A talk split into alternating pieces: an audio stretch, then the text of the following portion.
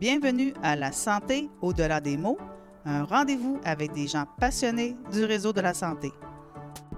Votre hôte, Jean-Pierre Gagné, lui-même médecin, vous fera partager sa passion pour le domaine et vous fera découvrir une foule d'invités et d'acteurs clés du réseau. Voici votre hôte, le docteur Jean-Pierre Gagné. Bonne écoute!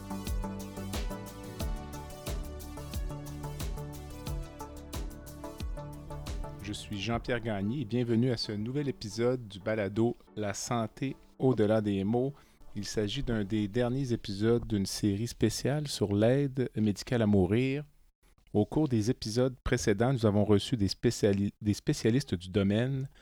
Nous avons également reçu M. Roch Vio qui a accompagné son père dans le processus et également une femme, Mme Sandra de Montigny, qui veut avoir accès à l'aide médicale à mourir via des directives médicales anticipées. Aujourd'hui, je suis avec Mme Caroline Pelletier qui milite pour élargir l'accès à l'aide médicale à mourir pour les enfants. J'ai donc bien hâte de m'entretenir aujourd'hui avec Mme Caroline Pelletier. Caroline, bonjour. Bonjour. Merci de vous joindre à moi pour euh, cette activité. C'est avec plaisir. Et de me recevoir pour euh, discuter d'un sujet qui est quand même délicat.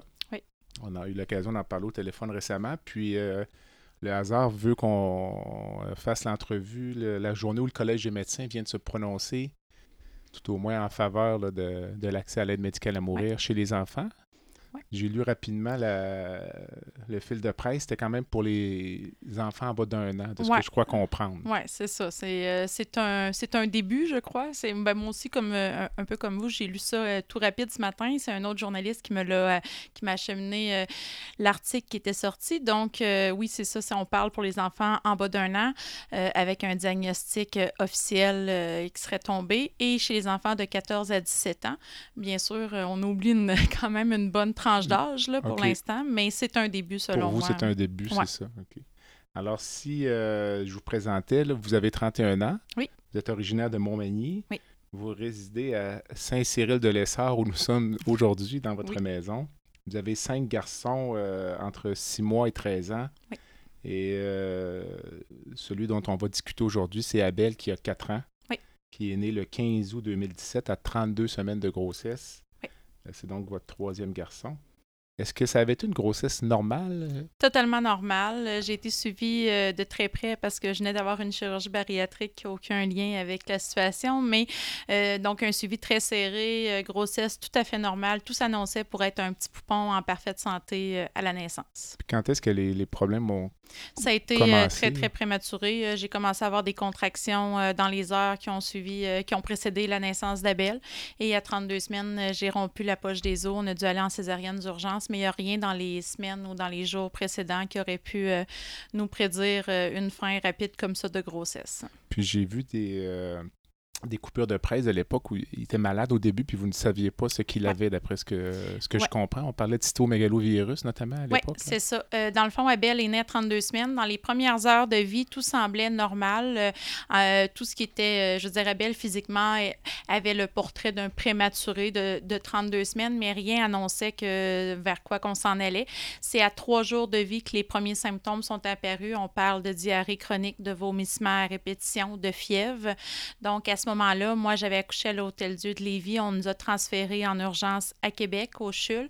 Euh, Abel a été accueilli à l'unité où est-ce que dans les, premiers jours, tout ce qu'on a eu comme diagnostic, c'est un CMV euh, qui est le cytomégalovirus positif.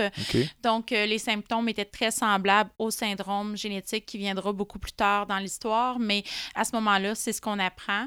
on s'attend à être hospitalisé quelques semaines. par contre, le, le, seul symptôme qui faisait vraiment une grosse différence, c'est au niveau des selles qui, euh, qui s'approprient moins un petit peu au CMV. Donc, euh, c'est de là que les investigations ont dû se prononcer. Puis ça a été euh, à cinq mois de vie qu'on a eu un diagnostic officiel en lien avec le MENIC, qui est un syndrome génétique. Il a été hospitalisé pendant tout ce temps-là? Oui. OK. 175 jours exactement à l'unité. Puis vous, vous habitiez à Québec à ce moment-là? Euh, à ce moment-là, moi, j'étais à Saint-François de la Rivière-du-Sud, qui est environ à 35 minutes euh, du CHUL. Euh, je voyage matin et soir, parfois deux fois par jour, pour être au chevet d'Abel le plus souvent possible. Donc, Avec les autres enfants? À, ce moment-là, j'ai ouais, c'est ça. À ce moment-là, j'ai mes deux plus vieux à la maison à temps plein aussi. Donc, c'est une grande gestion, une grande réorganisation de vie qui s'en est suivie, mais on était dans l'inconnu et dans dans l'incertitude de ce qui allait arriver. Puis lorsque le diagnostic est tombé là, de syndrome de Mednick, dont on va parler euh, dans quelques instants, c'est votre première réaction? Est-ce que c'est quelque chose que vous connaissiez d'abord? Euh, non, Parce pas que ça du vient tout. de la région. Oui, hein? pas du tout. Euh, moi, dans le fond, euh, au moment du- de la tombée du diagnostic, le premier lien qui se fait dans ma tête, je pense au conjoint de ma grand-mère qui est décédé il y a déjà plusieurs années, mais qui vient du Kamouraska. Par contre, ça se trouve pas être mon grand-père génétique, donc à ce moment-là, aucun lien qui peut se faire dans ma tête de comprendre pourquoi, euh, comment euh, et tout ça. Donc, euh, c'est vraiment tout nouveau. On n'a jamais entendu ce nom-là. Les gens de notre région, personne ne, ne connaît ce syndrome-là. Donc, c'est vraiment de faire face à de l'inconnu. Par contre, au moment de la tombée du diagnostic, c'est comme si on m'enlève un énorme poids parce que ça fait des mois qu'on est en attente de réponse. Donc, la journée où est-ce qu'on tombe avec un diagnostic, c'est beaucoup plus facile à gérer, je dirais pas dans les premières heures, parce Non. que bien sûr, il y a des émotions, il y a des choses à vivre, mais dans les semaines, dans les mois qui ont suivi, c'est déjà beaucoup plus facile de vivre avec un diagnostic que de vivre face à l'inconnu. Euh, à ce moment-là, on sait ce, que, ce, que, ce, dont notre enfant souffre, donc ça l'enlève déjà euh, un gros fardeau à traîner d'être dans l'inconnu. OK, OK, OK. Ce que je comprends également, c'est euh, à l'époque, lorsque vous recevez le diagnostic, vous revenez à la maison, vous avez l'impression que son espérance de vie est Oui. courte, d'après ce que Ben, j'ai D'emblée, euh, le jour même du diagnostic, euh, on doit prendre des décisions au niveau du, euh, du plan de soins euh, qui va être offert à Abel. On nous propose trois, trois options. Dans le fond, on a la possibilité de rester à l'hôpital encore plusieurs semaines, plusieurs mois pour stabiliser son poids. Ensuite, pouvoir avoir de la formation pour avoir de l'hyperalimentation. Par contre, ce qu'il faut, ce qu'il faut comprendre, ce qu'il faut se remettre en contexte à ce moment-là, c'est que ça fait déjà cinq mois, presque six, qu'on est à l'hôpital. J'ai d'autres enfants à la maison qui ont pratiquement jamais vu leur petit frère encore. Donc, euh, c'est une option qui, à ce moment-là, nous semble déraisonnable. C'est beaucoup, euh, c'est beaucoup nous demander de prolonger encore de plusieurs mois son hospitalisation. Il y a l'option où est-ce qu'on débranche tous les fils d'Abel, qu'on retourne à la maison. À ce moment-là, on nous, on nous donne quelques semaines de vie euh, possible avec Abel. Et il y a l'option d'aller euh, entre les deux, si on veut, avec une ligne, une ligne d'hydratation pour hydrater Abel. Euh, ça le nourrit pas. Par contre, ça l'hydrate. Ça peut, euh, on peut étirer un petit peu le temps. On parle plus de peut-être quelques mois si on est chanceux à la maison. Donc, euh, on choisit cette option-là. On décide de revenir à la maison avec une ligne euh, d'hydratation. À ce moment-là, ce qu'on, nous, on a en tête qu'Abel va décéder dans les mois à venir. Par contre, les mois se sont étirés en mois, mois, mois. fait que, après trois, quatre mois, on a eu à, à prendre d'autres décisions parce qu'Abel nous démontrait clairement qu'il voulait continuer son petit bout de chemin avec nous à ce moment-là.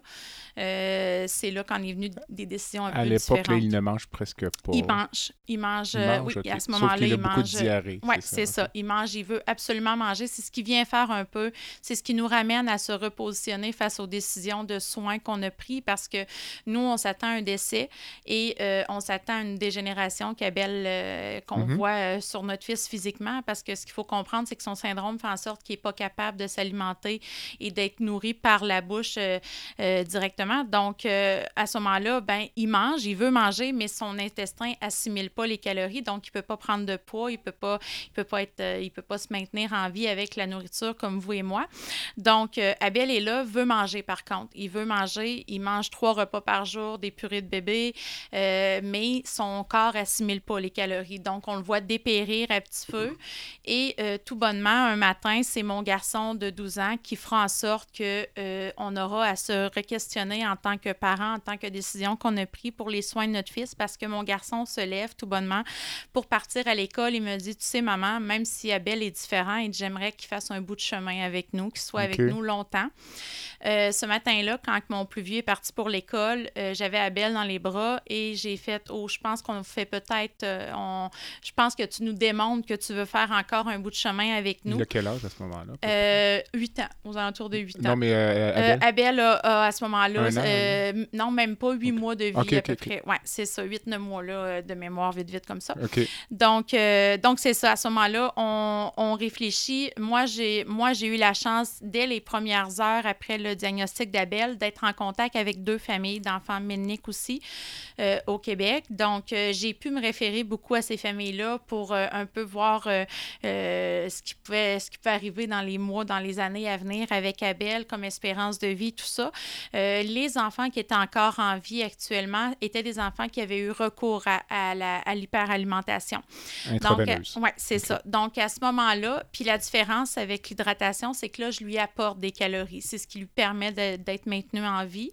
Donc, euh, à ce moment-là, ben, euh, on se dit, Abel nous démontre clairement qu'il veut faire son bout de chemin avec nous parce que des occasions de partir, Abel, il y en a eu plusieurs. Il les a pas pris. Euh, il est resté. Fait qu'à ce moment-là, c'est sûr qu'on n'a pas tout le cheminement qu'on a aujourd'hui de fait non plus face au deuil, face à l'acceptation de la maladie et tout ça. Mais euh, on se dit, ben, on va lui offrir le maximum et on verra quel chemin que Abel va décider de prendre avec ces outils-là. Euh, on est allé vers l'hyper- l'hyperalimentation. J'ai relancé le CHUL, on a été hospitalisés, tout ça. L'hyperalimentation est arrivée dans nos vies avec l'espoir de faire quelques mois de plus avec Abel. Aujourd'hui, Abel est à l'aube de ses cinq ans. Mhm. Euh, on, on joue, euh, on gagne du temps. On gagne Ouais. du temps. C'est comme ça qu'on le voit, nous, à la maison. Euh, L'avantage qu'on a eu avec, avec l'hyperalimentation, c'est d'avoir la possibilité de se créer des souvenirs, une vie quotidienne avec Abel à la maison, chose qui ne serait pas arrivée si on n'aurait pas eu ce soin-là depuis, depuis ce moment-là dans nos vies. Par contre, on est conscient que c'est provisoire. On est conscient que, des, que ce n'est pas un soin qu'on peut avoir pendant 20 ans de l'hyperalimentation, dans le sens que le corps humain, ben, si la voie se brise, si on a des infections de ligne, du jour au lendemain, on pourrait m'annoncer qu'on n'est plus capable de lui réinstaller une ligne. Puis c'est là que, qu'on peut, euh, qu'on en vient à réfléchir sur les autres options de soins qu'il va avoir pour Abel à ce moment-là. Puis euh, le, corps médical euh, dans son ensemble, vous, vous suivez dans vos décisions ou? Tentez parfois de vous envoyer Ouais. peut-être plus dans un sens ou dans l'autre? Pas. quand ouais, elle a eu le temps de prendre l'hyperalimentation intraveineuse, euh, c'était bien reçu ou c'était perçu comme euh, C'était, part. euh, c'était divisé comme, euh, comme pensée. Je pense beaucoup que c'est une question de valeurs personnelles qui habitent chaque médecin, chaque professionnel qui va nous côtoyer. Euh, la médecine, j'ai clairement pu comprendre dans les dernières années que tout n'est pas blanc ou noir. Il y a beaucoup de zones grises.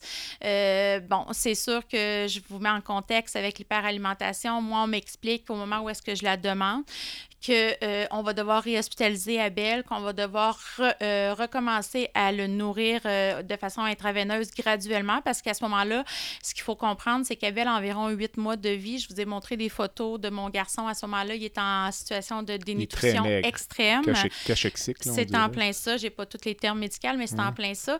Et euh, on doit, ce qu'on m'explique, c'est qu'on doit le, le réalimenter graduellement, sinon on pourrait, euh, il pourrait avoir un décès imminent à cause que le corps humain est comme dénutri Donc, euh, je sais déjà qu'en partant, on va être à l'hôpital quelques semaines avant de pouvoir être transféré vers les grands centres à Montréal qui vont nous former pour l'hyperalimentation. On attend, euh, on attend tout, euh, tout fièrement le 6 kilos pour pouvoir franchir cette étape-là. Et ce matin-là, où est-ce que je je m'attends à un transfert imminent, j'ai un médecin qui rentre dans la chambre et qui m'annonce qu'on ne sera pas transféré pour l'hyperalimentation parce que dans l'autre hôpital où est-ce qu'on est attendu, il y a un médecin qui s'oppose au fait qu'Abel ait l'hyperalimentation, considérant que c'est de l'acharnement.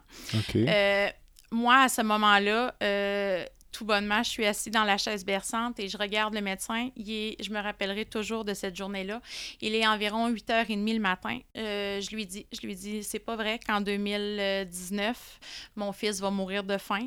Quand l'homme est capable d'aller sur la Lune, quand que les autres méniques ont eu de l'hyperalimentation. J'ai dit, moi, euh, j'ai dû à ce moment-là militer pour avoir droit à ce soin-là. Euh, j'ai pas laissé grande possibilité. J'étais prête à prendre les À affronts et aller dans les médias. J'étais prête à sortir sur la place publique pour partager notre histoire. Et euh, finalement, on a été transféré comme prévu avec l'attente d'une confirmation que la voie centrale serait installée. Mais euh, le moi, j'avais donné un ultimatum qui, qui était midi ce, ce jour-là pour avoir une réponse. Et à midi moins 5, le téléphone a sonné et on m'a annoncé qu'on était transféré au Children qui acceptait de prendre Abel sous son aile avec l'hyperalimentation. Euh, je m'excuse, le médecin qui avait refusé était à Sainte-Justine ou au Children? À Québec. OK, à Québec. Oui, c'est ça, c'est ça. C'était pas lui personnellement qui refusait, par contre, c'est important de le spécifier. c'était vraiment à, à Sainte-Justine, semble-t-il. Mais euh, ce qu'on me disait, c'est ça, c'est que le transfert pouvait pas se faire parce qu'il y avait, euh, on ne pouvait pas enclencher ce processus-là avec Sainte-Justine parce qu'il y avait un, médecin qui... c'est ça. Que vous n'avez jamais rencontré. Non, c'est ça, parce que la porte s'est fermée rapidement étant donné que l'autre centre hospitalier nous ont pris.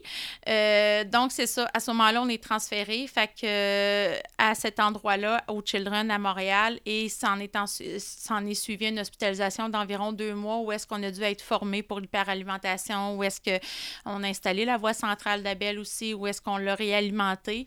Euh, et très rapidement, on a vu la différence physique chez mon fils. Euh, il, a, il, a, été capable de prendre du poids, de le maintenir. Euh, il a continué à s'alimenter quand même plusieurs mois suite à l'installation de sa voie centrale et a fait son, son petit bout de chemin avec... Jusqu'à aujourd'hui. Oui, jusqu'à aujourd'hui, qui est encore avec nous.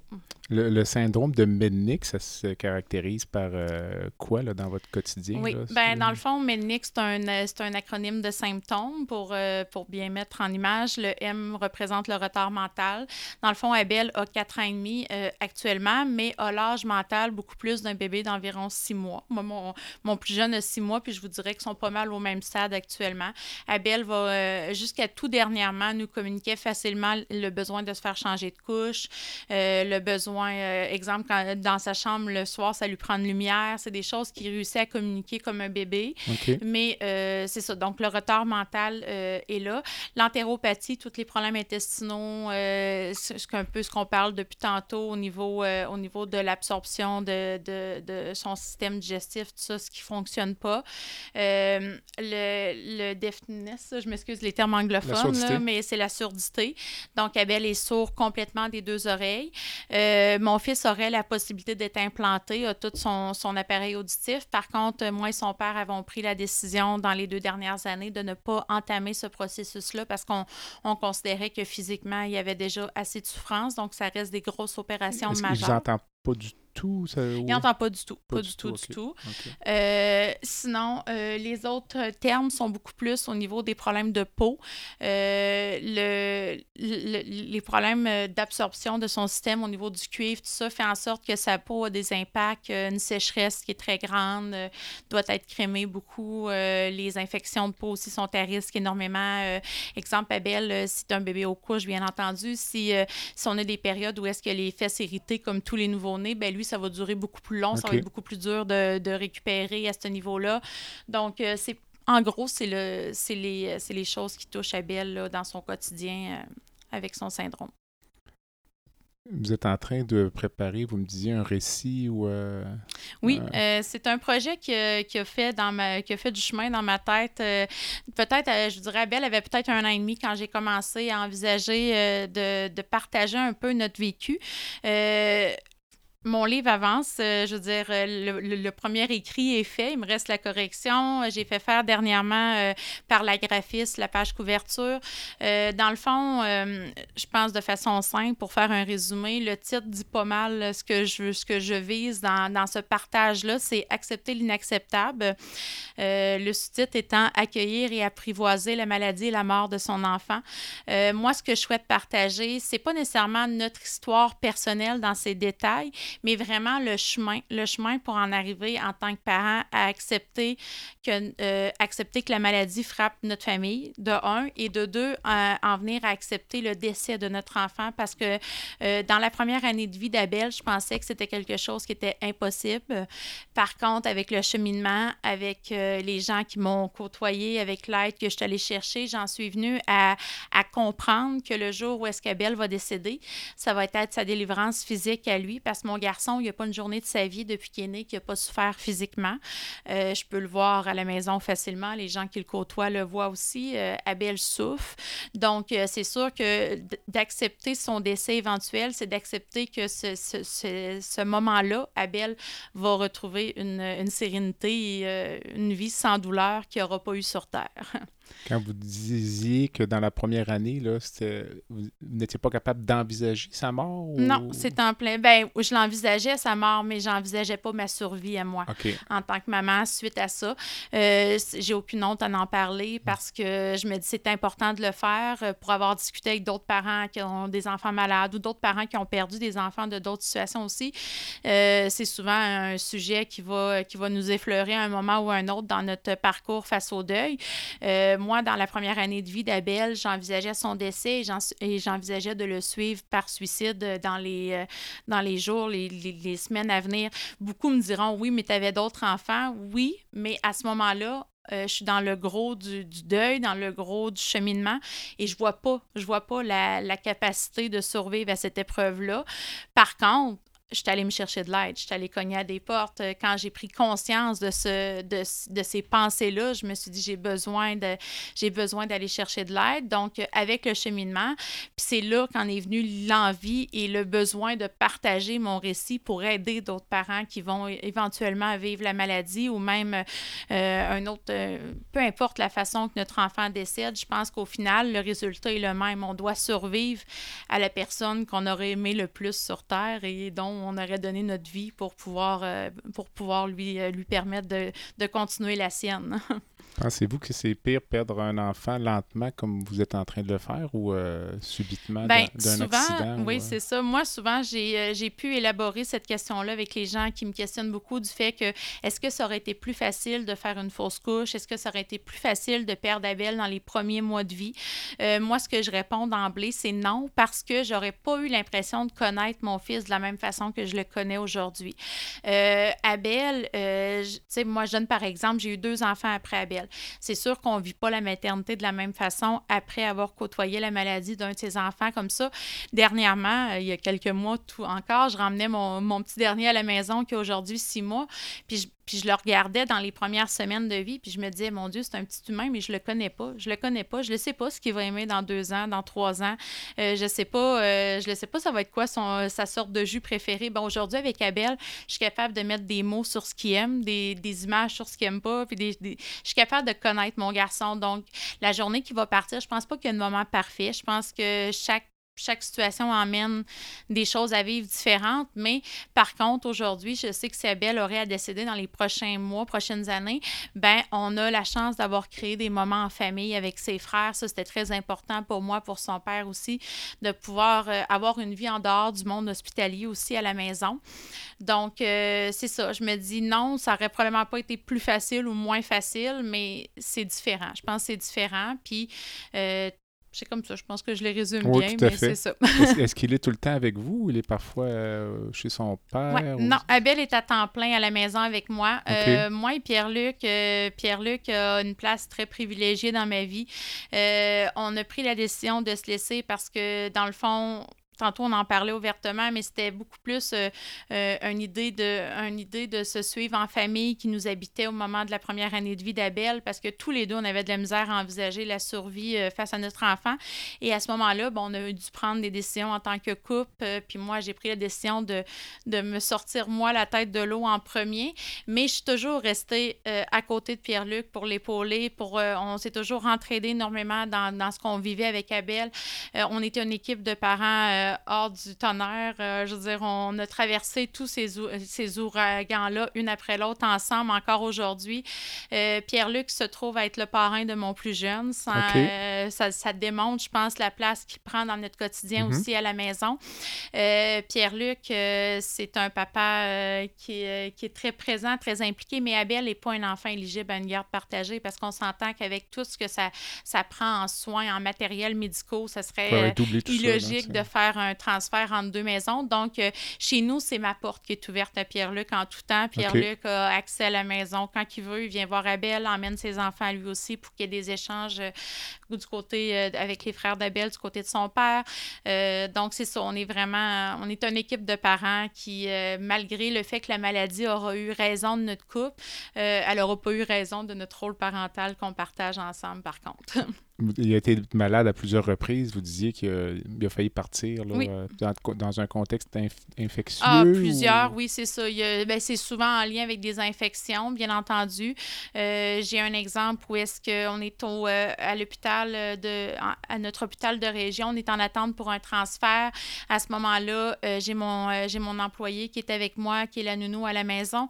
on est en pleine nuit. Abel va vraiment pas bien, il fait plus de 40 de fièvre, il désature. On est sûr qu'il va nous quitter dans les minutes, dans les, les, heures qui viennent. Donc, le médecin qui est là de garde me demande si euh, on réanime. Bien entendu, euh, je lui fais signe que non. Donc, il me fait, il me demande que c'est comme le bon moment. Je me couche à côté d'Abel, je commence à le flatter, je suis prête à accepter ce moment-là, à l'accueillir. Et bang, Abel se stabilise, revient. Abel nous a souvent fait des montagnes russes. Euh, pour revenir à votre question un peu précédente, c'est un peu, je pense, qui est le plus difficile à vivre au quotidien avec Abel, c'est le fait que pour avoir côtoyé plein de parents d'enfants malades dans les dernières années, euh, si, dans la, plupart des cas, souvent une, maladie est dégénérative, puis il n'y aura pas de retour, il n'y aura pas de montagne russe, comme on peut dire. On va s'en aller vers la mort, mais on va la voir venir, puis on va, l'accueillir, on va euh, on va être prêt d'une certaine façon. Par contre, avec Abel, ce qui est extrêmement difficile dans les dernières années, c'est qu'il y a beaucoup de montagnes russes. Il y a des moments où est-ce qu'on est sûr, on est pratiquement, on est convaincu que ça va être à ce moment-là que ça va se produire. Et Abel se stabilise, Abel revient un petit peu plus stable, mais c'est ça, c'est de l'inconnu beaucoup parce qu'il n'y a tellement pas de cas de ménique connus énormément que c'est beaucoup de, de laisser erreur et des, des, situations qui nous ramènent un peu face à l'inconnu. Avant d'aller à la courte pause, euh, le, est-ce qu'avez-vous parfois l'impression d'en connaître plus sur la maladie parfois que les intervenants du domaine médical? Parce que c'est une maladie, euh, une maladie orpheline comme ça. Souvent, les, médecins apprennent en même temps que vous, euh, j'imagine, à certains égards. Ou, euh? Oui, c'est sûr. c'est sûr que moi, c'est souvent ce que je répète aux gens que je côtoie. Je ne suis pas médecin, je ne suis, pas, suis pas infirmière, je n'ai pas tous les termes médicaux. Par contre, je suis la maman d'Abel, puis je pense, je crois beaucoup au, feeling maternel. je me suis, ça m'a jamais trompé. Moi, je vous, un autre petit exemple la première fois que j'ai vu Abel après sa naissance, dans les heures qui ont suivi, euh, c'était mon troisième garçon. Bien sûr, c'était le premier prématuré, mais dès que j'ai posé les yeux sur Abel, je savais que cet enfant-là avait quelque chose de différent. J'aurais pas pu dire quoi à ce moment-là. Mais euh, tout ça pour, euh, c'est ça pour partager plus le fait que je considère pas que j'ai de diplôme qui mm-hmm. m'emmène à pouvoir dire que telle, telle, telle chose est médicale ou non. Mais l'instinct maternel est très fort. Puis je pense que ça, ça se trompe pas.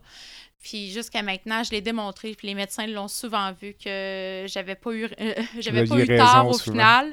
Puis euh, que c'est ça. Fait que tu sais, je, travaille en collaboration avec les médecins, mais je pense que c'est important que eux se fient aussi également à moi, au ressenti que j'ai souvent avec Abel parce qu'on s'est rarement trompé. on prend une courte pause et on revient avec Madame Caroline Pelletier. Le podcast La santé au-delà des mots est une présentation du groupe conseil Beauchamp, Beaulieu, Dessureau, Toupin de la financière Banque nationale Gestion de patrimoine. Comme nous croyons que la santé financière fait partie de la santé globale, nous sommes heureux de nous joindre au docteur Jean-Pierre Gagné pour vous souhaiter une bonne saison de la santé au-delà des mots. Tu veux lancer ton propre podcast mais tu ne sais pas comment t'y prendre? Pas de problème.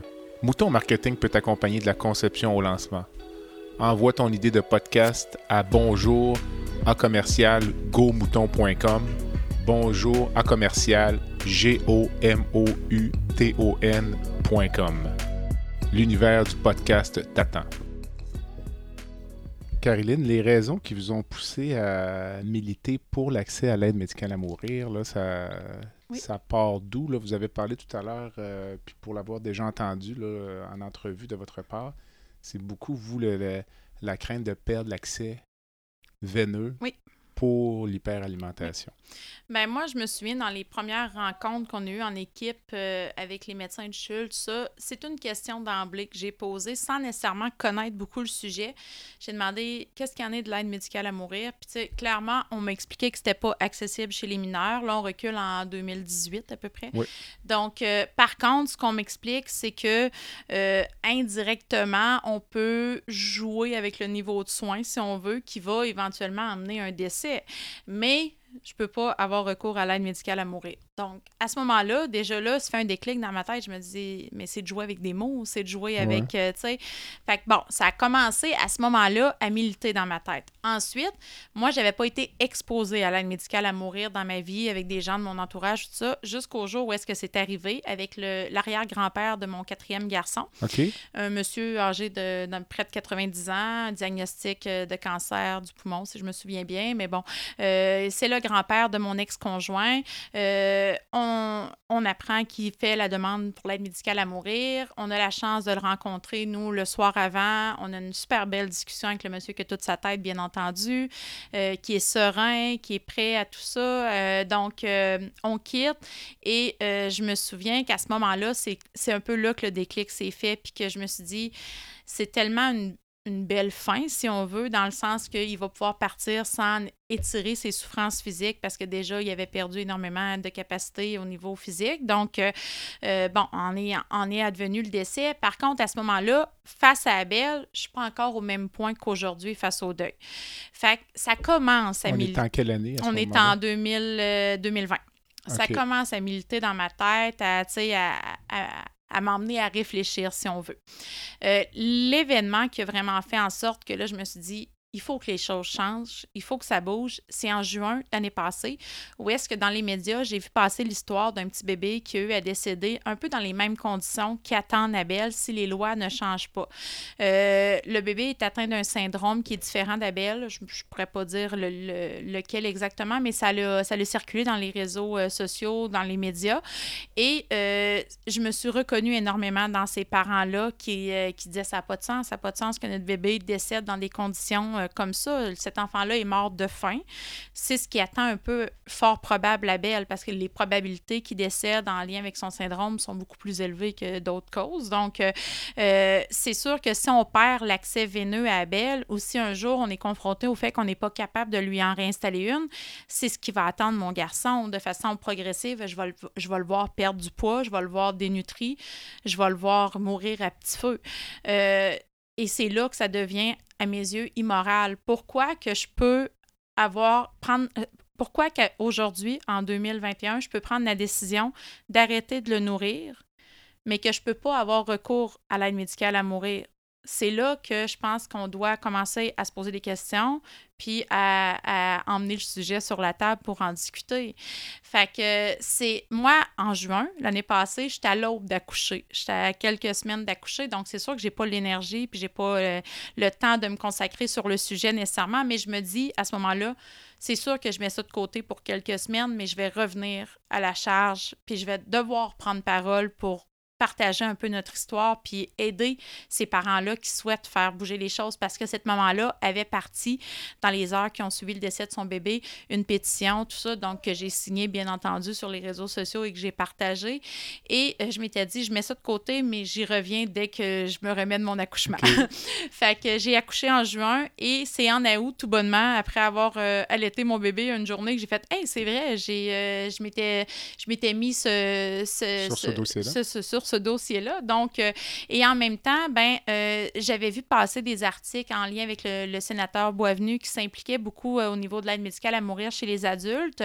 Donc, tout bonnement, je me suis dit, je vais lui envoyer un courriel et s'il me répond, ben, il pourra probablement me diriger vers les bonnes personnes pour du moins ouvrir cette discussion-là et emmener un peu mon vécu et pouvoir espérer qu'il y ait des changements au niveau de la loi le sénateur Boisvenu vous a écouté parce qu'il est venu vous rencontrer ici avec également euh, le député euh, Bernard Généreux. Oui. Donc, parlez-nous de, cette rencontre-là. Oui, bien, j'ai été très surprise parce que c'est ça, j'ai écrit au sénateur Boisvenu, puis dans les heures qui ont suivi, j'avais déjà une réponse euh, dans ma boîte courriel. Je devais rentrer en communication avec, avec le député fédéral. Les deux se connaissaient, bien entendu. Donc, on a rapidement, à trois cédulés, une rencontre à la maison qui s'est fait quelques jours plus tard, finalement. Donc, les deux sont venus à la maison, une super belle rencontre, très émotive, où est-ce que j'ai pu discuter avec eux euh, de ce sujet-là. Euh, ouvertement. J'ai cru voir sur les photos qu'il y avait une dame qui était avec vous. Là.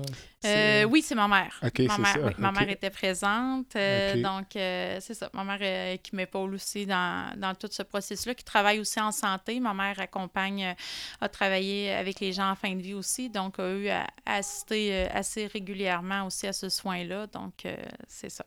Quelles sont vos attentes par rapport, mettons, à Monsieur Généreux? Est-ce qu'il vous a fait des promesses ou... euh, Ben, euh, c'est sûr que M. Généreux était beaucoup là, pour euh, écouter, je crois, un peu ce qui était, ce qu'en, était de mes demandes à moi à ce moment-là. Ça a été beaucoup plus avec le sénateur au niveau, au niveau de comment qu'on voyait les prochains mois, puis l'impact que je pourrais prendre éventuellement dans tout ce processus-là aussi qui, qui a été mis sur la table, si on veut. Mais le, je veux dire, M. Généreux était très attentif et très, euh, très émotif à la rencontre, aussi très impliqué. Mais je veux dire, c'est sûr qu'à son niveau, il y avait moins de choses à mettre si on veut, directement sur la table. C'était beaucoup plus avec le sénateur qui que les deux pieds euh, dans le sujet vif, si on veut, là, au Sénat. Mhm. Donc, ce qu'on a espoir, c'est euh, ce qu'on voudrait éventuellement, euh, c'est que je puisse témoigner directement au Sénat pour partager l'histoire et le parcours d'Abel aussi pour, pour pouvoir faire militer la cause. Ça, ce serait comme peut-être la prochaine étape? Ou... Oui, c'est ça. Ouais, je crois que c'est les dates, semble-t-il, seront en 2022 là, au Sénat. Donc, C'est quand même long, hein, quand on est... ouais, c'est ça. Quand vous disiez qu'Abel est souffrant au quotidien, c'est Oui. quoi ces, ces souffrances? euh? Oui. Ben Abel, c'est sûr qu'au niveau des invaginations, au niveau de son système euh, digestif, c'est souvent là le problème. Euh, Je, je vous donne des exemples. Si Abel a un rhume, ben ça s'en va souvent au niveau des intestins. C'est- les intestins vont se mettre en lacune. Si on veut, il va avoir des invaginations. Euh, des invaginations, c'est lorsque les deux intestins s'entremêlent. Comme là. un doigt de peu. Oui, c'est ça. Donc, euh, Abel, c'est des choses qui se produisent régulièrement. Oui, c'est ça, des, grosses, grosses, douleurs euh, des gros maux de ventre qu'on va réussir euh, du moins à, contrôler, si on veut, avec la, avec la médication forte. Mais c'est sûr que c'est des inconforts majeurs. Euh, ça pourrait occasionner un décès, un décès pour Abel aussi, là, ces situations-là. Fait que à chaque fois, on espère quand ça se produit que ça se démêle, que les intestins reprennent euh, leur place d'eux-mêmes, mais on est conscient qu'à un moment donné, il pourrait avoir un blocage complet qui pourrait emmener un décès aussi dans, des, dans un contexte très douloureux pour Abel. Le, le cathéter qui sert à le nourrir euh, depuis euh, l'âge de un an environ a été changé combien de fois à date? Euh, il y a eu, euh, je vous dirais, euh, environ deux bris mécaniques où est-ce qu'on a dû à le changer. Une fois, je me rappelle, c'était une fuite. Là, il y avait une petite fuite d'eau, ben, d'eau, du liquide, Ouais. dans le fond. Fait qu'on a dû le changer sur... Sur guide, ouais, on c'est ça, sur ça. guide. Merci pour les termes médicaux. Sinon, il y a une fois où qu'il est-ce a été arraché par Oui. accident, j'ai entendu Oui. ça aussi. Ça, ça a été toute qu'une péripétie. Je pense que c'était la seule fois en quatre ans où est-ce que, tu sais, souvent les gens me félicitent pour euh, d'être capable de, de, de parler de la situation, de garder mon sang-froid. Mais cette fois-là, mon conjoint, mon pauvre conjoint qui venait de rentrer dans ma vie euh, actuelle, là, mais ça faisait quelques semaines à l'époque, euh, m'a vu euh, complètement hystérique parce que c'est moi, en débarquant à Belle du véhicule, qui a accroché le fil dans le porte-gobelet et le broviac a cassé sous mes yeux. Donc, euh, été un moment de panique totale, euh, d'hystérie, parce que dans mes, euh, à mes yeux, à moi, je venais moi-même de- d'enlever euh, ce qui nourrissait, euh, ce qui nourrit mon fils au quotidien, sans savoir si on serait capable de le réparer ou de lui réinstaller. Donc, euh, ça a été une situation vraiment dramatique dans les heures qui ont suivi jusqu'à temps que finalement, on était très chanceux, on était capable de le réparer cette fois-là. Par contre, euh, c'est ça, il y a environ, je vous dirais, de mémoire, au moins trois fois où est-ce que passer au bloc pour complètement changer l'accès.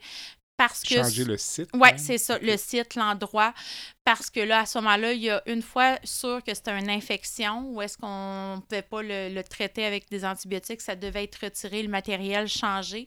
Il y a deux fois au moins que c'était des bris mécaniques. Donc, euh, c'est ça. À chaque fois, on sait que on prend la chance, on le renvoie au bloc, mais on n'a pas la certitude qu'il va revenir du bloc avec une nouvelle ligne installée parce qu'on ne sait pas si ça va fonctionner, si le chirurgien va être capable de trouver l'endroit. L'endroit, et, euh, c'est ça. euh, si Abel va avoir la capacité de- de- d'être réinstallé aussi. Là. Fait que, euh, Et au quotidien, disons, parce que pour ce qui est, mettons, juste sa toilette personnelle, Oui. le laver, tout ça, il y a, il y a C'est- des précautions aussi Ouais, pour c'est ça. l'infection? Ouais, c'est ça. Abel peut pas, est pas éligible à prendre de bain, bien entendu. Donc, c'est un lavage à la serviette depuis quatre ans. Il a pris environ euh, trois bains dans toute sa vie, euh, dans des moments où est-ce qu'on perdait justement sa ligne centrale et que là, entre deux blocs opératoires, j'avais la chance de vite, vite, on le met dans le bain. Puis, c'est des moments, c'est des beaux moments, des moments de souvenirs qui sont gravés dans ma tête. Il y a même un épisode où est-ce que j'ai pu prendre un bain avec Abel. Moi, je l'ai fait avec tous mes enfants, tous mes nouveaux-nés, du moins. Là. Mais euh, ce moment-là avec Abel euh, est arrivé il y a environ deux ans où est-ce que j'ai dit Hey, on n'a pas de voie centrale. J'ai dit on en profite, on prend un- on, va, on va avoir un bain ensemble, comme j'ai fait avec mes autres, euh, mes autres bébés.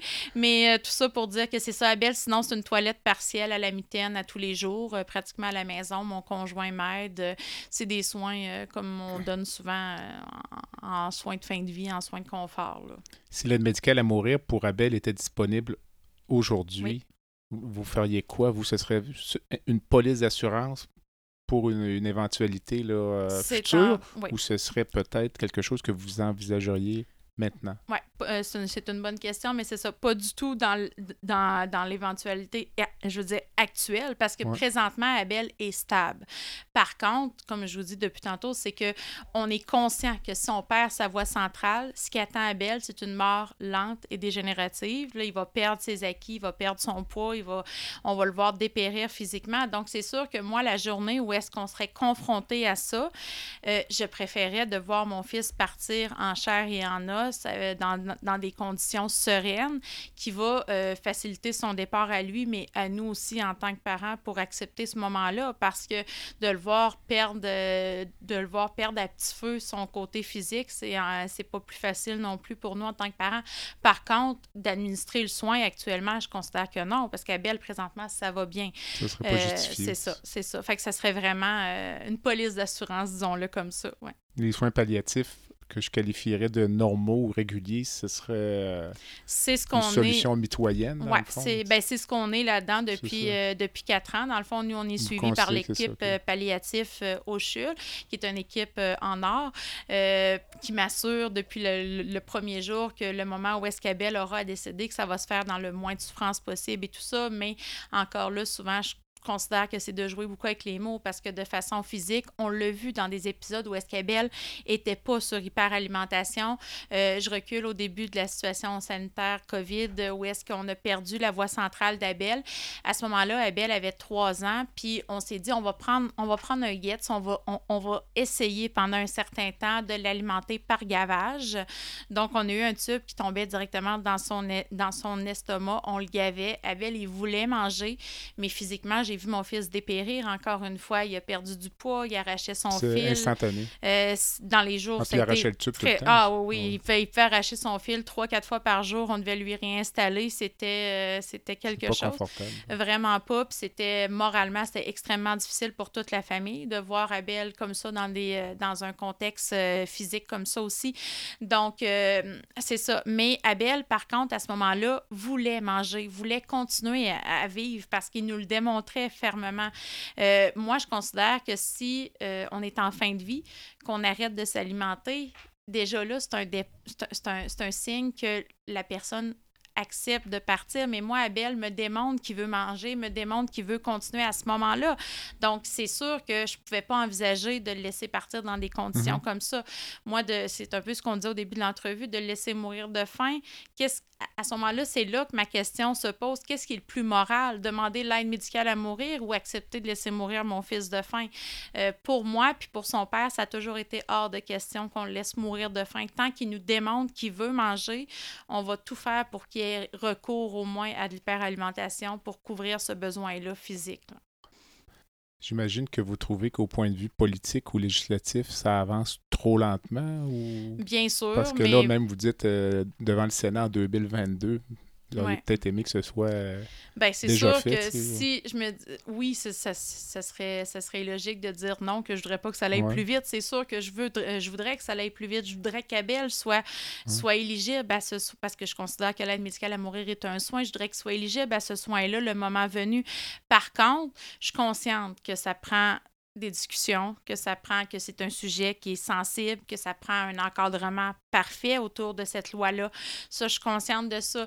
Puis je suis consciente qu'Abel sera probablement pas le premier enfant à pouvoir avoir accès à l'aide médicale à mourir. Mais si notre histoire, si notre vécu peut aider à ouvrir des portes, ouvrir une école de pensée, si on veut, ben ça sera ça. Ça sera ça. C'est pour ça que je le fais.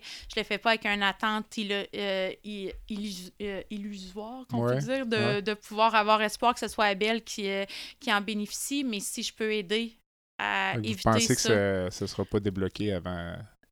Je, je suis raisonnable, j'essaie de, j'essaie de rester quand même consciente que c'est peu probable, mais tant mieux, tant mieux si on peut se rendre là, puis il n'y a rien d'impossible, puis ça, Abel me le démontre bien encore aujourd'hui en étant encore là avec nous, mais un jour à la fois. Avez-vous envisagé euh, de vous tourner vers euh, certains pays européens qui offrent l'aide médicale à mourir chez les enfants, comme? Ça pourrait, oui, euh, c'est sûr, c'est sûr, mais je pense que ça, à la limite, ça peut plus peut-être aider à faire avancer la cause ici, le fait qu'il y ait d'autres pays qui l'offrent, mm. euh, parce que moi, ben, c'est sûr, comme je disais tantôt, il y a un contexte familial, j'ai plein d'autres enfants, c'est mm-hmm. sûr qu'avoir juste Abel, euh, les possibilités pourraient être différentes. Je pourrais dire à son père, on déménage, on, on va dans, un, dans une place où est-ce que les, les, lois sont différentes, ça, mais j'ai d'autres enfants, j'ai un autre contexte qui vient, qui fait que ma réalité peut pas nécessairement s'appliquer à toutes ces, euh, ces possibilités-là. Là. Avez-vous fait l'objet de commentaires négatifs ou de jugements ou de pression là, en raison de, j'ai été très surprise. Oui, c'est ça. J'ai été, été, très surprise, je vous dirais. Euh, euh, peut-être sur, dans mes dernières sorties publiques, là, suite à la rencontre avec le sénateur et, euh, et mon député, euh, j'ai pu voir facilement peut-être, euh, je sais pas, 1000, 2000 commentaires sur les réseaux sociaux passés. je les ai pas tous lus probablement, mais il y en a seulement un négatif. Un seul? Un seul. Puis j'ai été fière de pouvoir partager à mon conjoint, aux gens qui m'entourent, que ça ne m'affectait pas. Puis je suis vraiment sincère en le disant parce que je me dis, ces gens-là, souvent, ou les gens qui étaient il y en a eu d'autres qui étaient moins fervents, qui comprenaient moins.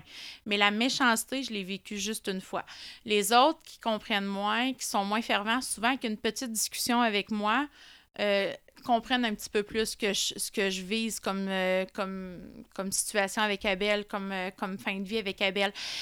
par contre, au niveau de la méchanceté, ça, je l'ai vécu juste une fois, puis ça m'a pas atteint personnellement parce que personne-là, je le connais pas, puis je suis pas intéressée à le connaître non plus, mais pour avoir vu un petit peu euh, via les réseaux sociaux, qui aujourd'hui nous démontrent beaucoup de la vie personnelle, est un père de famille, euh, moi, ce que, je lui, ce que j'ai envie de répondre à cette personne-là qui, euh, dans le fond, verbalisait le fait que je n'aurais pas dû avoir d'autres enfants après Abel, du moins, parce que une fois qu'on sait qu'on est porteur d'un gène majeur comme ça, qu'on devrait être vasectomisé et ligaturé, c'est, j'ai trouvé ça complètement illogique parce que moi, depuis Haute comme trois pommes, je sais que je vais avoir une grosse famille, que je vais être maman dans ma vie. C'était, euh, c'était la base de tout, de tous les gens me connaissent, savaient que j'allais finir avec une grosse famille, c'était pas nouveau.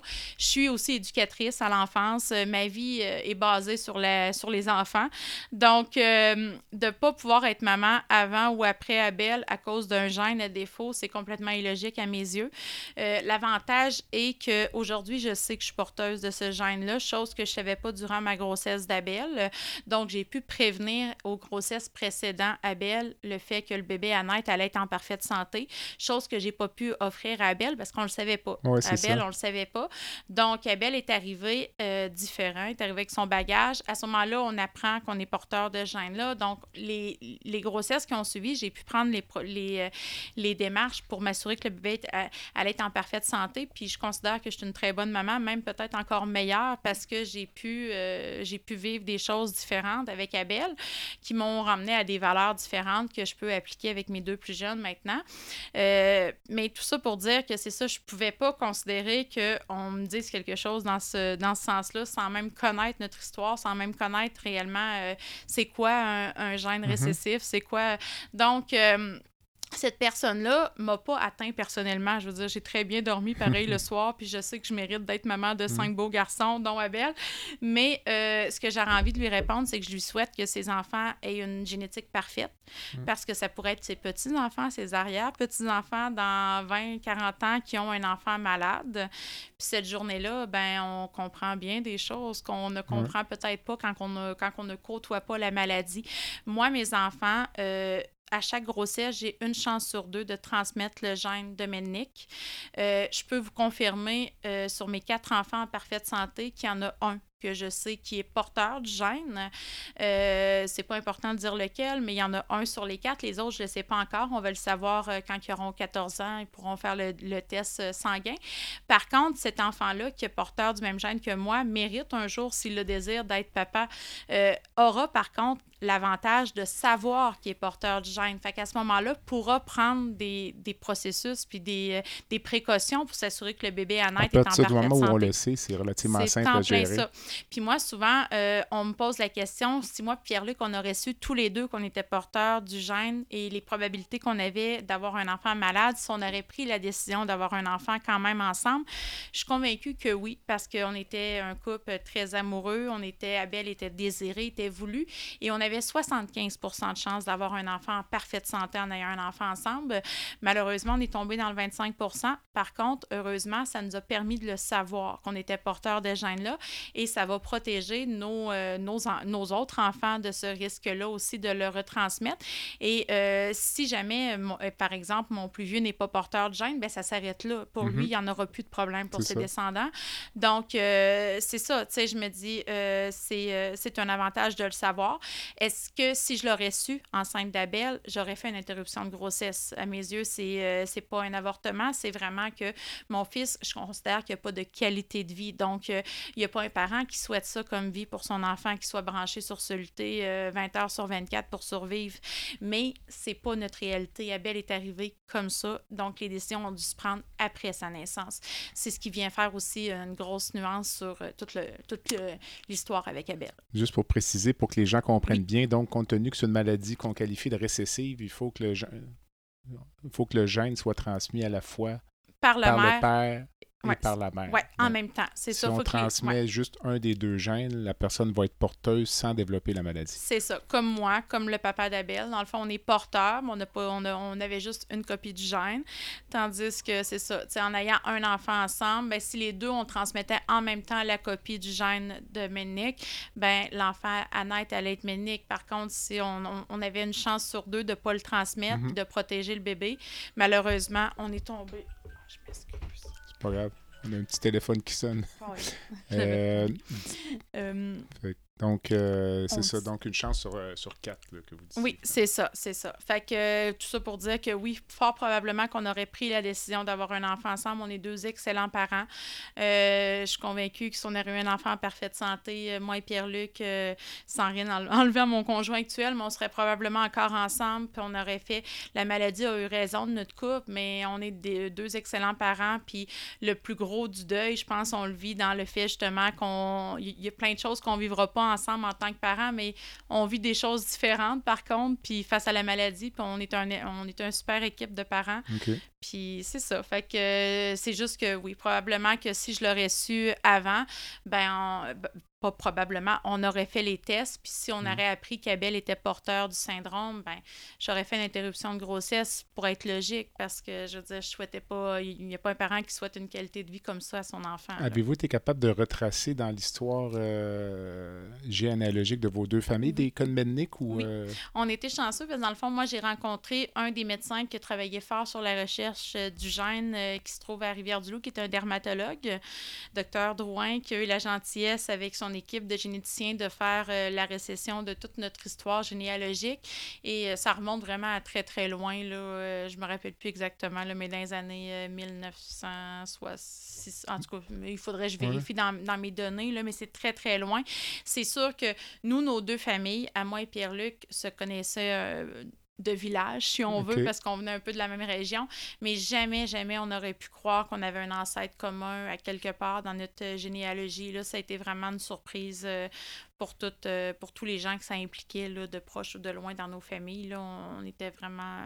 donc le- le- le- la source de, de- du gène, ça, elle est connue. Ouais, c'est ça. C'est ça. ouais. Merci. Alors, euh, on est en fin d'entrevue. Il y a une petite section plus, euh, plus reposante là, après euh, des sujets très sérieux. Là. Donc, euh, si, euh, j'appelle ça la section baguette magique de l'entrevue, si vous pouviez changer une chose instantanément dans le système de santé aujourd'hui, Oui, j'y ai bien réfléchi euh, hier soir. J'en ai discuté avec mon conjoint. Euh, c'est sûr qu'il aurait pu avoir plein de choses que j'aurais pu ramener sur la table, mais je pense que l'accessibilité aux soins. Puis ça, c'est vague parce que c'est, pas juste, euh, comme je disais tantôt, moi, je considère que l'aide médicale à mourir, c'est un soin. Donc, ça devrait être accessible. l'hyperalimentation, c'est un soin. Ça devrait être accessible dans le sens que j'aurais, je devrais pas avoir à me battre pour avoir droit à des soins de santé. Je devrais pas que ce soit pour mon enfant ou dans d'autres situations. Je connais des gens qui ont eu à se battre pour, euh, euh, pour militer, pour avoir droit à des soins qui leur euh, face à leur, à, leur maladie ou peu importe.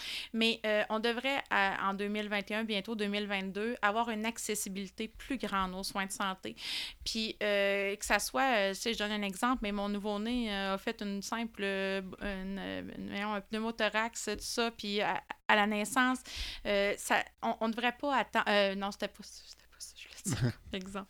Je me suis trompée.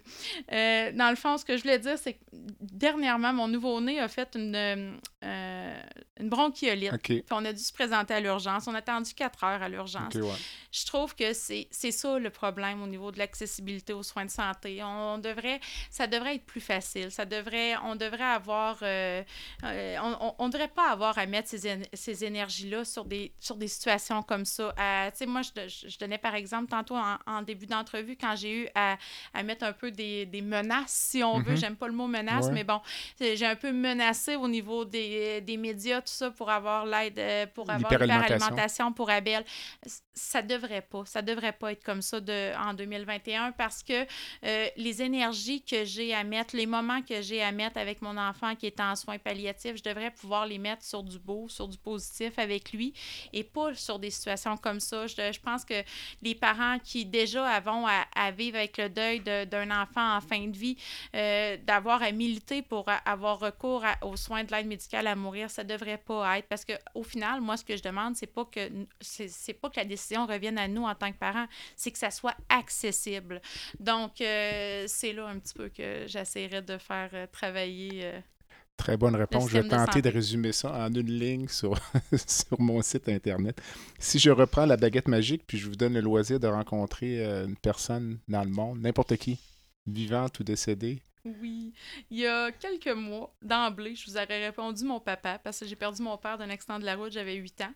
Euh, c'est sûr, sûr que c'est sûr, sûr que j'aurais, j'aurais été, euh, j'aurais été prendre un café avec lui pour discuter de bien des choses. Par contre, euh, je pense que de là-haut, il comprendra clairement que euh, dans les dernières années, il y a une personne qui a croisé ma route puis qui m'a aidé énormément à cheminer face à Abel. Et c'est un ami, Caroline Auger, a passé dans les médias, je sais pas, peut-être que vous avez entendu parler de son histoire, une jeune maman de 27 ans qui est, qui est décédée du cancer de l'utérus qui lui a été diagnostiqué 32 semaines de grossesse. Donc, Caroline a laissé un petit garçon derrière elle euh, au moment de son départ, qui avait à l'époque près de deux ans. Euh, on a créé un, vraiment un beau lien d'amitié, elle et moi. On se parlait souvent, on parlait beaucoup euh, de la vie après la mort, donner un sens à ce qu'on vivait en tant, que, en tant que famille. Chacun, on avait chacun une histoire différente, mais mhm. au bout de la ligne, qui était un peu semblable dans le sens que Caroline, elle, laissait son petit garçon derrière elle. Moi, ben, c'est l'inverse, c'est mon petit garçon qui allait partir. Puis je me rappellerai toujours dans les mois qui ont précédé son décès, je lui avais dit, moi, Caroline, si je pouvais prendre ton cancer, j'aurais l'impression de sauver une famille au moins. Mm. Tu pourrais rester avec, euh, avec ton petit garçon, puis moi, ben, je partirais avec Abel. Puis elle m'avait fait comme réponse, elle m'avait fait, tu donnes un sens à ma mort, parce que moi, ce que je voulais, c'est être maman. Puis elle m'avait dit, je vais attendre Abel. Puis euh, depuis son départ, j'ai eu des beaux signes qu'elle est bien là, puis qu'elle n'est pas loin, du moins, je l'espère. Puis euh, moi, j'avais fait la promesse de rester en contact avec ses parents, puis de prendre des nouvelles de son petit garçon à l'occasion. Puis c'est ce que je fais beaucoup euh, via son père, à Caroline, qui est restée impliquée. Quand j'ai fait aussi, dans, mon dans mon chemin de deuil, j'ai fait faire, j'ai toute une manche qui représente le parcours en tatouage, qui représente le parcours d'Abel. J'ai une petite étoile avec le prénom de Caroline qui est tatouée. J'ai demandé la permission à ses parents avant de le faire, bien entendu. Mais c'est ça, Caroline a vraiment eu un impact dans ma vie. Puis si j'aurais la chance de pouvoir prendre un café avec elle, puis lui donner des nouvelles de son petit garçon Lucas, je le ferai avec honneur. Avez-vous une cause qui vous tient à cœur ou euh? Euh, oui, il y en a plusieurs. Puis ça, ça a été dur. C'était vraiment difficile pour moi de m'arrêter puis d'en choisir une. Parce que j'aurais pu vous parler de. Je trouve ça important de les nommer. J'aurais pu parler de Préma Québec. J'aurais pu euh, parler d'Opération Enfant Soleil, de Rêve d'enfant. Euh, par contre, mon choix s'est arrêté sur une, une, compagnie de construction qui est le, groupe DBL de Québec, qui, en collaboration avec la Fondation Maurice Tanguay, qui est connue un petit peu plus, il y a deux ans, on sont venus à la maison puis on réaménagé mon escalier principal parce que moi, j'ai acheté ma maison pour euh, se mettre en contexte. J'ai acheté ma maison euh, en étant monoparental avec quatre enfants euh, au moment de ma dernière séparation, toute seule. Donc, j'étais allée un peu avec les revenus que j'avais aussi. Mhm. Et mon escalier principal était vraiment pas adapté. J'ai une maison qui est quand même qui a une soixantaine d'années. Mon escalier principal était vraiment dangereuse à utiliser avec Abel au quotidien. pour comprendre, mes chambres principales sont à l'étage. Aucune possibilité de faire de chambre sur l'étage principal. Donc, je dois quand même voyager à Belle dans mes bras et tout ça. Euh, donc, euh, cet été-là, je prends un contracteur qui finalement, euh, j'aurais été fraudée, malheureusement. C'est triste, j'ai perdu beaucoup, beaucoup de sous. J'ai été fraudée par un contracteur et euh, par la suite, ben, j'avais pas le choix, il fallait que je fasse les rénovations. J'ai contacté d'autres compagnies et j'ai eu une soumission par le groupe DBL qui sont venus à la maison, me fait une soumission pour mon escalier.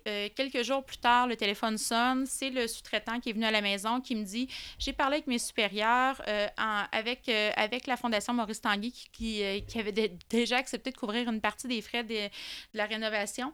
Euh, on va couvrir la balance, ben, une partie de la balance. Fait que je suis déjà très émue, très touchée. super. on enclenche le processus pour que les travaux se fassent à la maison. je raccroche le téléphone. 15 minutes plus tard, moi, j'ai encore de la misère à croire à ce qu'on vient de me dire, qu'on va couvrir une grosse partie de la facture.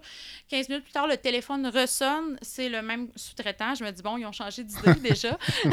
mais là, je réponds, puis il me dit non, non, non, Madame Pelletier, il dit je viens de reparler avec mes boss, puis on va couvrir la facture, on va faire vos travaux. Fait que je trouvais que c'était important aujourd'hui de le souligner parce que ça, ça l'a amené vraiment une facilité dans mon quotidien, dans mes déplacements avec Abel, qui est beaucoup plus sécuritaire. On refait mon escalier qui pouvait quand même représenter euh, plusieurs milliers de dollars à la maison. Puis c'est pas toutes les compagnies. J'avais des compagnies qui étaient venues de la région qui voulaient même pas toucher à ça, étant donné que c'est une vieille maison. Donc, euh, c'était important pour moi. Puis c'était de, aussi de ramener les gens au beau de la société. Puis ça, c'est ce que je retiens beaucoup du passage d'Abel dans ma vie. Abel m'a fait découvrir à quel point il y a des belles et bonnes personnes encore. Puis c'est souvent le négatif qui ressort dans les médias. C'est souvent les histoires moins drôles, moins belles, mais c'est important de ne pas oublier qu'il y a du beau puis qu'il y a du bon monde dans notre euh, société. Puis... Euh, donc, euh, c'est ça. Ils ont fait les, ils ont fait les, euh, les rénovations à leurs frais. Et sinon, ben, euh, tout ça pour revenir, pour finir avec ce que je disais, avec les gens en société, je prends par exemple la compagnie d'Avité aussi. Moi, durant les sept mois d'hospitalisation d'Abel, les sept premiers mois de vie, j'avais une petite routine. C'était avant la situation du COVID, mais à chaque après-midi, je traversais à Place Laurier, qui se trouve à être en face du CHUL, mm-hmm. pour aller me chercher un petit thé au Davité. Puis tout bonnement, une journée, j'ai un employé qui me demande si je travaille dans le mail parce qu'elle me voit tous les jours. Donc, je lui dis non, j'ai un petit bébé qui est au chul. Et le lendemain, je suis revenue, puis j'avais un beau colis qui m'attendait, un cadeau de toute l'équipe euh, du David T. Et par la suite, dans les semaines, les mois qui ont suivi, euh, ça arrivait à l'occasion que j'arrivais au David T, puis que c'était une moins bonne journée, si on veut. Puis que l'équipe me disait non, aujourd'hui, maman, on te donne le thé. Fait que euh, je partais avec mon petit thé, mais ça peut paraître banal, mais ça a eu vraiment un impact majeur sur tout le processus de mon, euh, de mon deuil, de mon cheminement aussi face à Abel. Euh, dans, dans, la dernière année, à la maison, ça me prenait du matériel médical, une machine de succion qui représentait quand même près de 1000 dollars. J'ai une madame qui s'est offert de me, de me l'acheter. Donc, c'est vraiment, c'est de se ramener à, à ça, de se ramener. Puis je pense qu'il n'y a pas une fondation, il n'y a pas rien qui peut égaliser la, la bonté de... La bonté humaine. La bonté humaine, c'est en plein ça. C'est c'est ça, c'est mon topo euh, au niveau. J'aurais vous demander une dernière pensée avant de, avant de, de nous laisser. Euh, euh, ben dans le fond, je vous dirais que je pense que tout le monde peut être empathique à la cause de la maladie chez les enfants. par contre, ce qu'il ne faut pas oublier, c'est que du jour au lendemain, ça peut frapper notre famille. Ça peut mm-hmm. arriver à notre porte. moi, j'ai souvent été empathique à des gens qui côtoyaient la maladie autour de moi, mais je pensais jamais, je pensais jamais que moi, je le vivrais de si près. Puis du jour au lendemain, ça l'arrive. Euh, on a des choses à apprendre de tout ça. Mais euh, la chance qu'on a d'avoir des enfants en parfaite santé. Si euh, chaque parent ce soir, en, en, allant border leur enfant, pouvait remercier la vie d'avoir des enfants en parfaite santé, puis juste de prendre en conscience la chance puis le privilège que c'est, il n'y a pas plus grand que ça sur Terre. Puis moi, ben, si je pouvais donner ma vie pour Abel, je lui donnerais, je partirais demain matin à sa place. Si on me garantirait qu'il serait en parfaite santé et euh, qu'il pourrait continuer son chemin de vie, c'est ce que je ferais. Fait que d'accepter et de et de réclamer l'aide médicale à mourir au, niveau de mon fils, c'est que pour moi, ce que je veux que les gens retiennent, c'est que c'est la plus grande preuve d'amour que je peux donner à Abel à mes yeux. C'est d'accepter que le moment qu'il va partir, je vais, moi, avoir à vivre avec ma peine et son absence, mais lui va pouvoir avoir son moment de délivrance physique face à ses douleurs et, on, et commencer une nouvelle vie qui sera euh, différente que celle qu'il aura eue sur Terre. Merci. Merci. Alors, ceci ah. conclut mon entretien avec. On termine sur une note euh, émotive. Merci beaucoup. Merci. Euh, ceci conclut mon entretien avec Mme Caroline Pelletier. Euh, Caroline, merci beaucoup. Merci. On va suivre le dossier au cours des prochains mois, puis en espérant que ça évolue favorablement. Je vous invite donc à écouter les autres épisodes de cette série spéciale sur l'aide médicale à mourir. L'entrevue euh, d'aujourd'hui devrait, euh, à moins d'une surprise, être le dernier de la série. Vous pouvez également écouter les autres épisodes du balado La santé au-delà des mots. Je vous invite à visiter le site web qui est baladosanté.ca au b a l a d o s a n t e.ca. Vous pouvez vous inscrire au site web euh, sur la page d'accueil, m'envoyer des commentaires, suggérer des invités. Et euh, je fais également un appel aux commanditaires qui voudraient s'associer à cette activité. En attendant, je suis Jean-Pierre Gagné et vous avez écouté La santé au-delà des mots. À bientôt.